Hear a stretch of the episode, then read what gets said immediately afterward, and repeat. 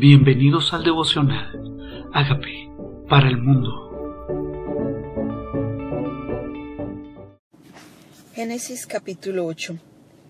Y se acordó Dios de Noé y de todos los animales y de todas las bestias que estaban con él en el arca, e hizo pasar Dios un viento sobre la tierra, y disminuyeron las aguas, y se cerraron las fuentes del abismo y las cataratas de los cielos y la lluvia de los cielos fue detenida, y las aguas decrecían gradualmente de sobre la tierra, y se retiraron las aguas al cabo de ciento cincuenta días.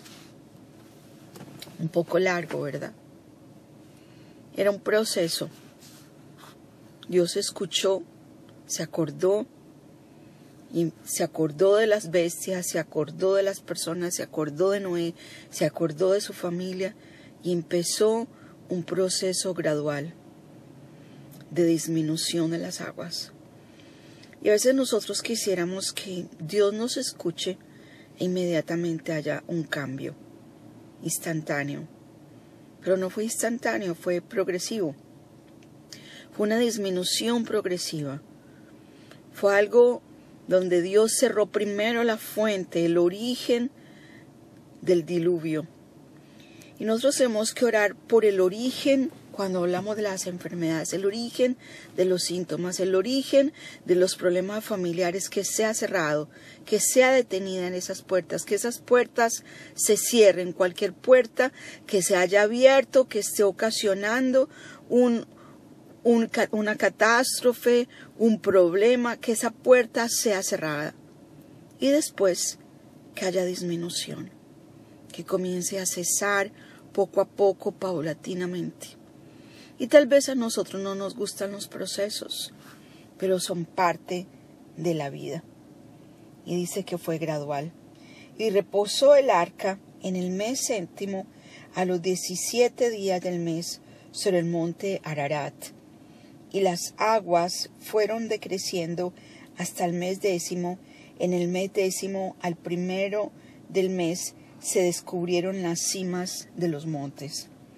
Y sucedió que al cabo de cuarenta días abrió Noé la ventana del arca que había hecho, y envió un cuervo, el cual salió y estuvo yendo y volviendo hasta que las aguas secaron sobre la tierra. Envió también de sí una paloma para ver si las aguas se habían retirado de sobre la faz de la tierra, y no halló la paloma donde sentar la planta del pie, y volvió a él al arca, porque las aguas estaban aún sobre la faz de la tierra. Entonces él extendió su mano, y tomándola la hizo entrar consigo en el arca. Esperó unos otros, aún otros siete días, y volvió a enviar la paloma fuera del arca. Y la paloma volvió a él en la hora de la tarde, y aquí traía una hoja de olivo en el pico, y entendió Noé que las aguas se habían retirado de sobre la tierra. Y esperó aún otros siete días, y envió la paloma, la cual no volvió ya más a él. Esto parece un proceso de de fe, un proceso de paciencia, un proceso de formar el carácter. Siete personas encerradas.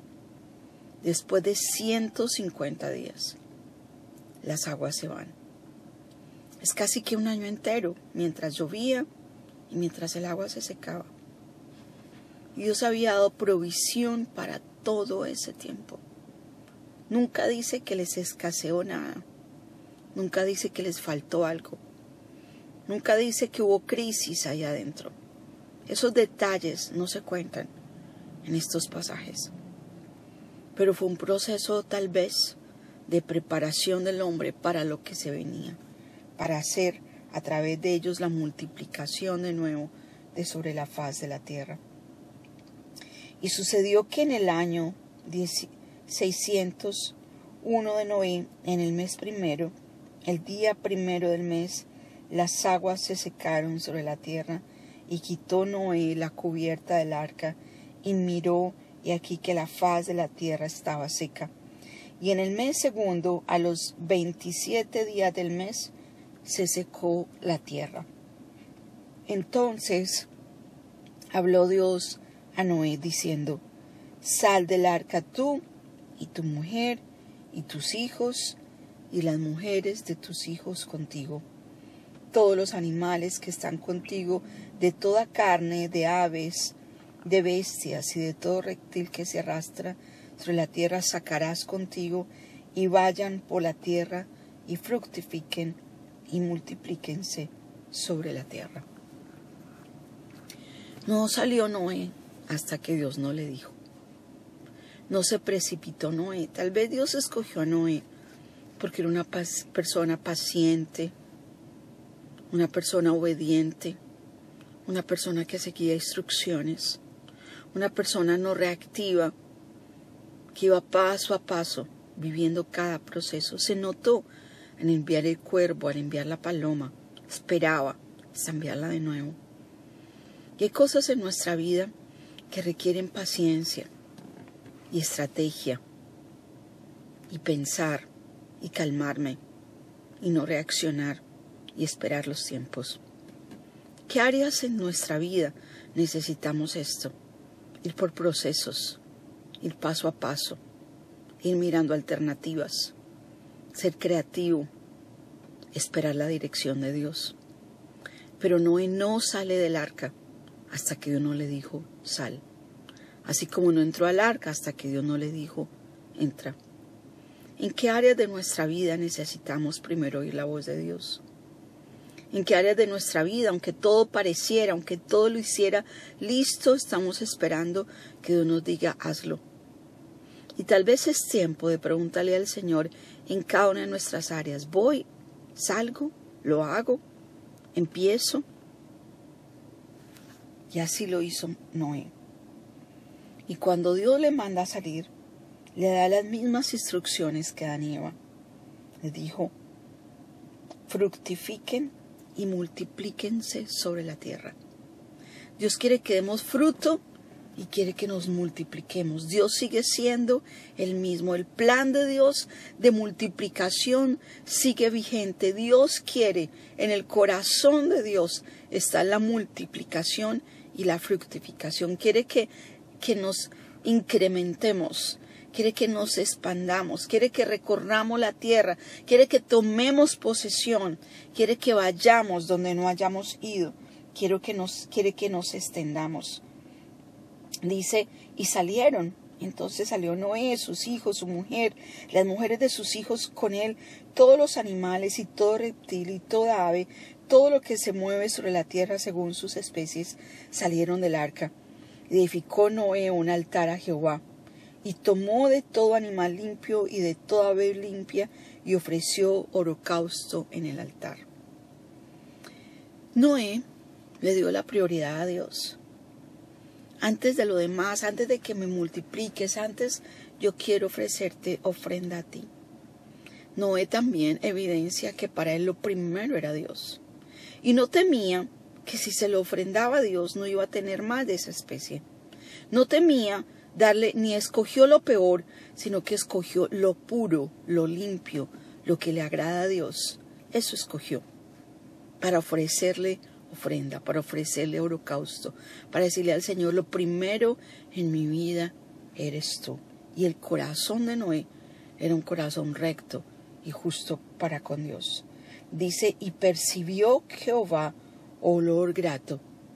Y, dio Jehová, y dijo Jehová en su corazón, no volveré más a maldecir la tierra por causa del hombre, porque el intento del corazón del hombre es malo desde su juventud, ni volveré más a destruir todo ser viviente como he hecho.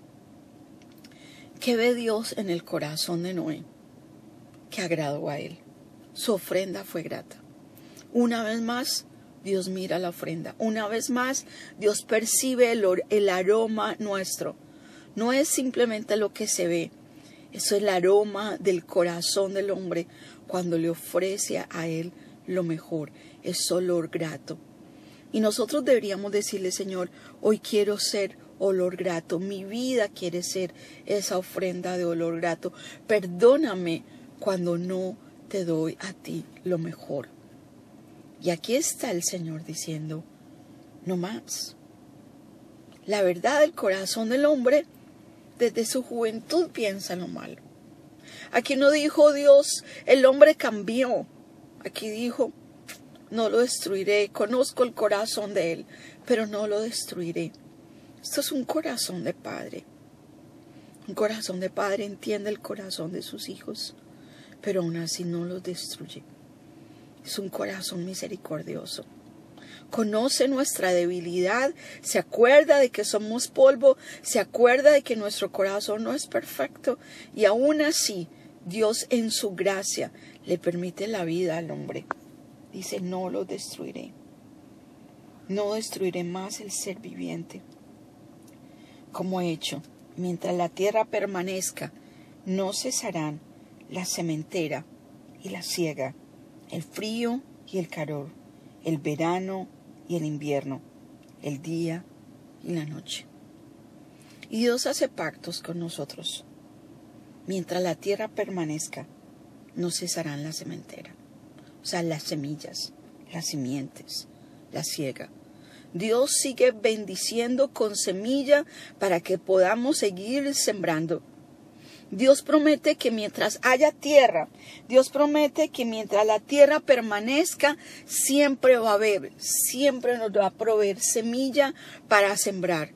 Y 1 Corintios 9 dice que Dios es el que da semilla al que siembra y pan al que come y multiplicará nuestra sementera y los frutos de nuestra justicia para estar enriquecidos en todo, para toda liberalidad. Y desde el comienzo el hombre y Dios promete que Él siempre nos va a dar semilla para sembrar.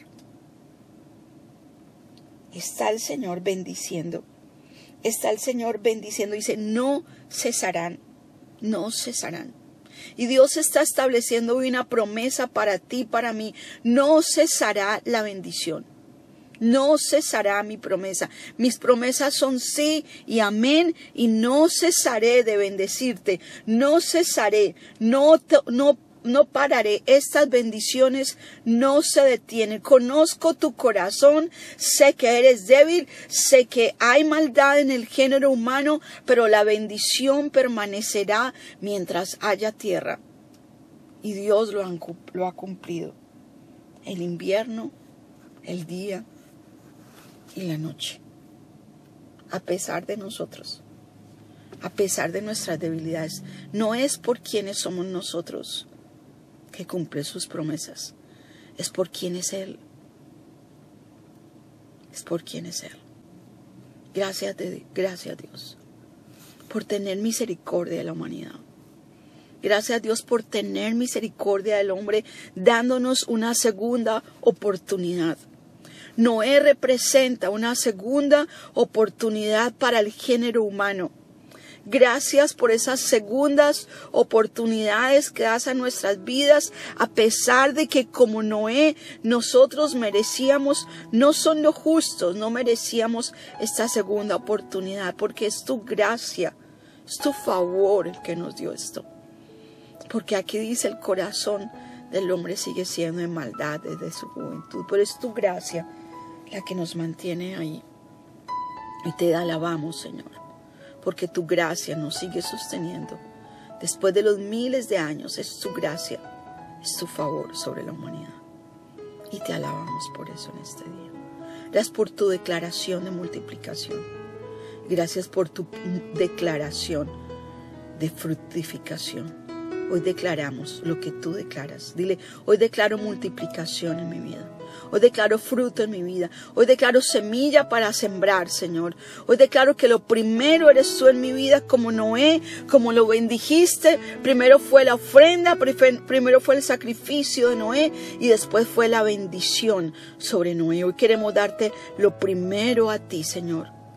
Honrarte, reconociendo que no hubiera nada si no hubiera sido por tu bendición, que no estuviéramos vivos si no fuera por tu favor, que no hubiera semilla para sembrar si tú no nos hubieras provisto primero semilla. Gracias Señor. Dile, reconozco que soy pecador, pero tú moriste por mis pecados. Yo te invito a que entres a mi vida como Señor y Salvador y hagas de mí la persona sana y libre que tú quieres que yo sea. Amén.